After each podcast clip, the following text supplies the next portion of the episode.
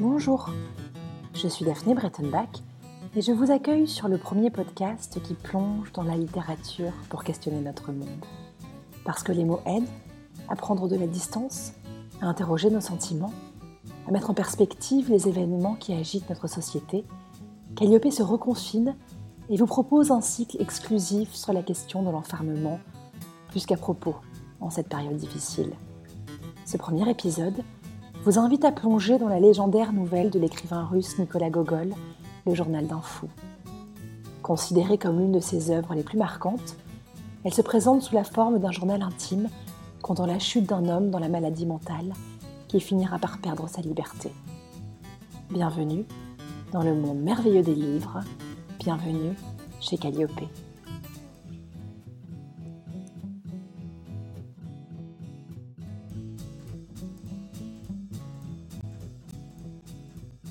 S'est produit aujourd'hui un événement extraordinaire. Je me suis levé assez tard ce matin et lorsque Mavra m'apporta mes bottes cirées, je lui demandai l'heure. Ayant appris que dix heures avaient déjà sonné depuis longtemps, je me hâtai de m'habiller. J'avoue que j'aurais préféré ne pas aller au ministère, prévoyant la mine renfrognée qu'allait me faire notre chef de bureau. Il y a déjà longtemps qu'il me dit Quel gâchis as-tu donc toujours dans la tête, mon ami? Tu te démènes parfois comme un forcené, et il t'arrive d'embrouiller à tel point les dossiers que le diable lui-même ne pourrait s'y reconnaître. Tu oublies dans le titre les majuscules et n'indiques ni la date ni le numéro. Maudit Héron. Il m'envie certainement parce que je suis installé dans le bureau du directeur, où je taille des plumes pour son excellence.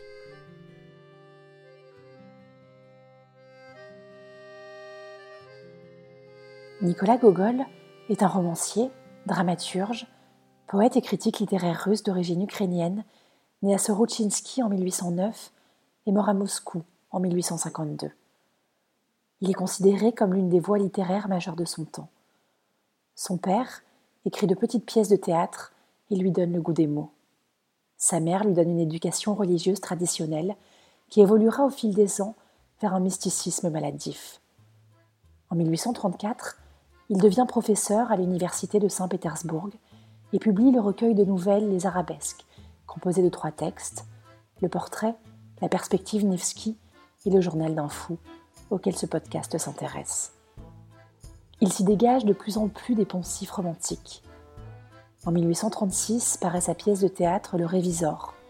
Celle-ci, remarquée par le tsar Nicolas Ier, fait scandale. Cette même année, l'écrivain rédige son grand roman Les âmes mortes, dont la première partie est interdite par le comité de censure de Moscou. Le journal d'un fou est un texte de seulement 30 pages, qui demeure jusqu'ici l'un des plus célèbres de la littérature russe. C'est un conte absurde dans lequel les personnages étranges laissent peu à peu place à leur caractère réel.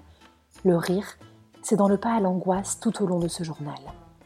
L'intrigue, comme souvent chez Gogol, il y a l'observation très précise qu'il fait de la société russe de son époque. En effet, le personnage principal, comme bien souvent, est un homme du peuple, ici un fonctionnaire d'État peu élevé dans la hiérarchie. Il n'est qu'un subalterne de l'administration dans un ministère quelconque de Moscou. L'histoire se déroule sous Nicolas Ier au moment de la grande répression qui fit beaucoup de morts. À noter que cette nouvelle est la seule œuvre de Nicolas Gogol qui fut rédigée à la première personne du singulier.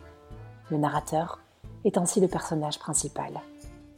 Comme peut le laisser penser son titre, le texte est rédigé sous la forme d'un journal intime, tenu par le personnage principal, héros et narrateur. Cet homme se prénomme Proprichtine. Ce dernier est guetté par la folie et il commence à s'en désespérer. Chaque jour ou presque, on assiste à cette lente déchéance durant laquelle il raconte ses aventures, bonnes ou mauvaises. Les dates sont indiquées de façon précise durant environ deux mois, avant que le temps ne devienne aussi totalement incohérent, mois et années se mélangeant. Ce texte est aussi le journal de bord d'un homme du peuple, d'un citoyen de Russie, à l'apparence quelconque et dans lequel tout le monde peut se retrouver dans une certaine mesure. Malgré sa basse position sociale, quand il le peut, il se rend au théâtre. La folie qui le guette, le ronge, et s'impose peu à peu à lui, est un moyen de ne plus subir son existence et les souffrances nombreuses qui s'accumulent. Il fuit la réalité, petit à petit. Il s'est retrouvé. Et ce roi, c'est moi. C'est aujourd'hui seulement que je l'ai appris. J'avoue que ce fut comme si j'avais été illuminé soudain par un éclair. Je ne comprends pas comment j'avais pu croire et m'imaginer que j'étais un conseiller titulaire. Comment cette idée inepte, folle, a-t-elle pu entrer dans ma tête? Encore heureux que personne ne se soit avisé de m'enfermer dans une maison de fous. Maintenant tout m'éclaire. Maintenant je vois tout comme sur ma main. Tandis qu'avant, je ne comprends pas bien pourquoi, avant, tout m'apparaissait comme à travers un brouillard. Et tout cela provient, je suppose, de ce que les hommes s'imaginent que le cerveau se trouve dans la tête. Pas du tout. C'est le vent qui souffle de la mer Caspienne qui nous l'apporte. D'abord, j'annonçai à Mavra qui j'étais. Lorsqu'elle entendit que le roi d'Espagne se tenait devant elle, elle leva les bras et faillit mourir de terreur. La sotte n'avait jamais encore vu de roi d'Espagne. Cependant, j'essayai de la calmer, et, par des paroles gracieuses, je tâchais de l'assurer de mes bonnes dispositions, lui disant que je n'étais nullement fâché de ce qu'elle m'eût parfois mal nettoyé mes bottes. Car ce sont de petites gens, et l'on ne peut leur parler de choses élevées. Elle eut peur, parce qu'elle était persuadée que tous les rois d'Espagne sont semblables à Philippe II. Mais je lui fis comprendre qu'il n'y a presque aucune ressemblance entre Philippe II et moi, et que je n'ai même pas un seul capucin. Je ne suis pas allé au ministère. Que le diable l'emporte. Non, mes amis, maintenant vous ne m'aurez plus. Je ne copierai plus vos vilaines paperasses. Au fil du récit, les invraisemblances de Proprichtine ne font que s'accentuer. Lorsqu'il lit un article dans lequel il apprend qu'il n'y a plus de roi en Espagne, c'est une révélation. Le roi d'Espagne, c'est lui. Son vrai nom serait ainsi Ferdinand VIII. D'ailleurs, cette qualité de roi d'Espagne fraîchement découverte, il se rend au ministère russe et demande à s'adresser au sommet de la hiérarchie, faisant fi des règles habituelles. Il se présente comme étant le souverain Ibère et se rend ensuite voir la fille de son directeur, dont il est amoureux, en s'adressant à elle en cette même qualité. Il veut empêcher son projet de mariage afin qu'elle devienne son épouse. Il lui dit que le premier amour de chaque femme est diabolique et qu'il serait ainsi plus prudent de se marier avec lui, qui serait le second. Il quitte ensuite le bâtiment et entame une promenade dans la ville. Toujours convaincu qu'il est le roi d'Espagne, il refuse pour le moment de dévoiler à tout le monde cette identité royale et décide de passer à travers les foules sans rien dire. Il se fait discret. Malgré l'évidence de sa folie, le narrateur la décrit de façon pragmatique, sérieuse, la raison reprenant parfois un certain pouvoir. Il tente d'ailleurs de se convaincre par des arguments objectifs que ce qu'il croit est bel et bien la réalité, en tentant de faire primer la logique. Il refuse désormais de se rendre à son travail, pensant qu'il est supérieur à tous ceux pour qui il travaillait auparavant, au-dessus même de ses ministres. Il décide finalement de se rendre à la cour d'Espagne. Puis il imagine le voyage, étonnamment bref. Une fois arrivé, dans ce qu'il croit être son royaume retrouvé, il est jeté en prison et on lui rase la tête. Proprichtine se pense victime de l'Inquisition. Il prend alors la figure d'un résistant face au pouvoir aveugle de l'État.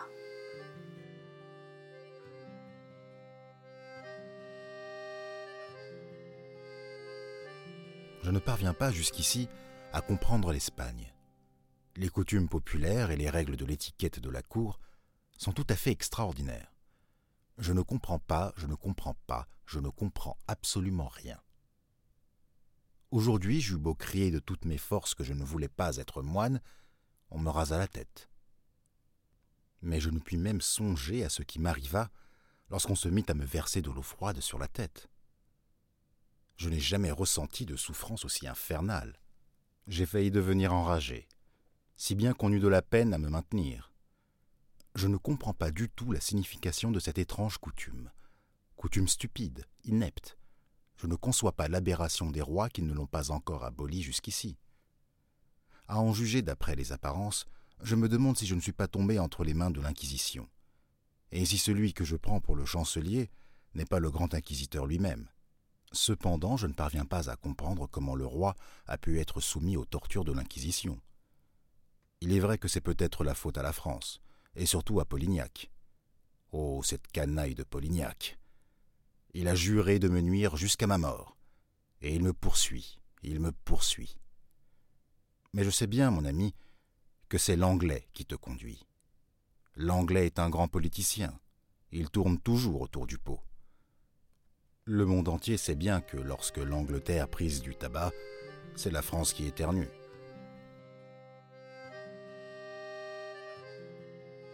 Dans le journal d'un fou, on retrouve le problème crucial de toute la littérature de Gogol, celui du diable.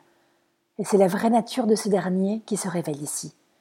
Humiliation, envie. Le diable est ce qui écrase le petit fonctionnaire bafoué qui n'a jamais pris la parole, à qui personne ne demande rien et qui ne trouve de remède à son mal que dans l'orgueil et la démence. À travers Proprichtine se jouent toutes les conditions humaines, du pathétique à l'absurde, jusqu'à rendre floues les frontières entre le fou et le normal. Mais le journal d'un fou est aussi avant tout une histoire russe, où le héros est à la fois furieux, infiniment triste et tendre. Ainsi, le monde qu'il décrit peut exister ou n'être que le fruit de son imagination. Ce texte, écrit par Nicolas Gogol au XIXe siècle, trouve un véritable écho dans notre époque, où pour exister, il faut être reconnu, beau, sain, compétitif, séducteur, performant. Comment font les autres? Chez Gogol, la banalité de l'existence du protagoniste est en contradiction avec ses aspirations. Le comique se mêle au tragique, les délires du personnage se confrontent à une réalité cruelle. Absolument contemporaine, cette nouvelle retrace la transformation d'un être confronté à des structures sociales figées et corrompues. Mais ce texte interroge aussi l'enfermement, la privation de liberté, à laquelle nous faisons nous-mêmes face depuis plusieurs semaines. Proprichtine, petit fonctionnaire russe, ne peut atteindre son rêve. Alors s'opère en lui un changement radical qui le mènera à l'aliénation. Espérons que nous n'empruntons pas le même chemin. Merci d'avoir écouté ce 24e épisode de Calliope, réalisé avec l'aide précieuse de Régis Madiengo, dont vous entendez la voix lors des extraits de lecture du texte de Gogol. Vous aimez l'émission? Dites-le nous avec des étoiles, 5 dans l'idéal, sur vos applications de podcast. Rendez-vous aussi sur Instagram, sur Facebook, et n'hésitez pas à vous abonner à notre newsletter. Et surtout, protégez-vous pour protéger les autres. Lisez et écoutez les podcasts. À dans deux semaines.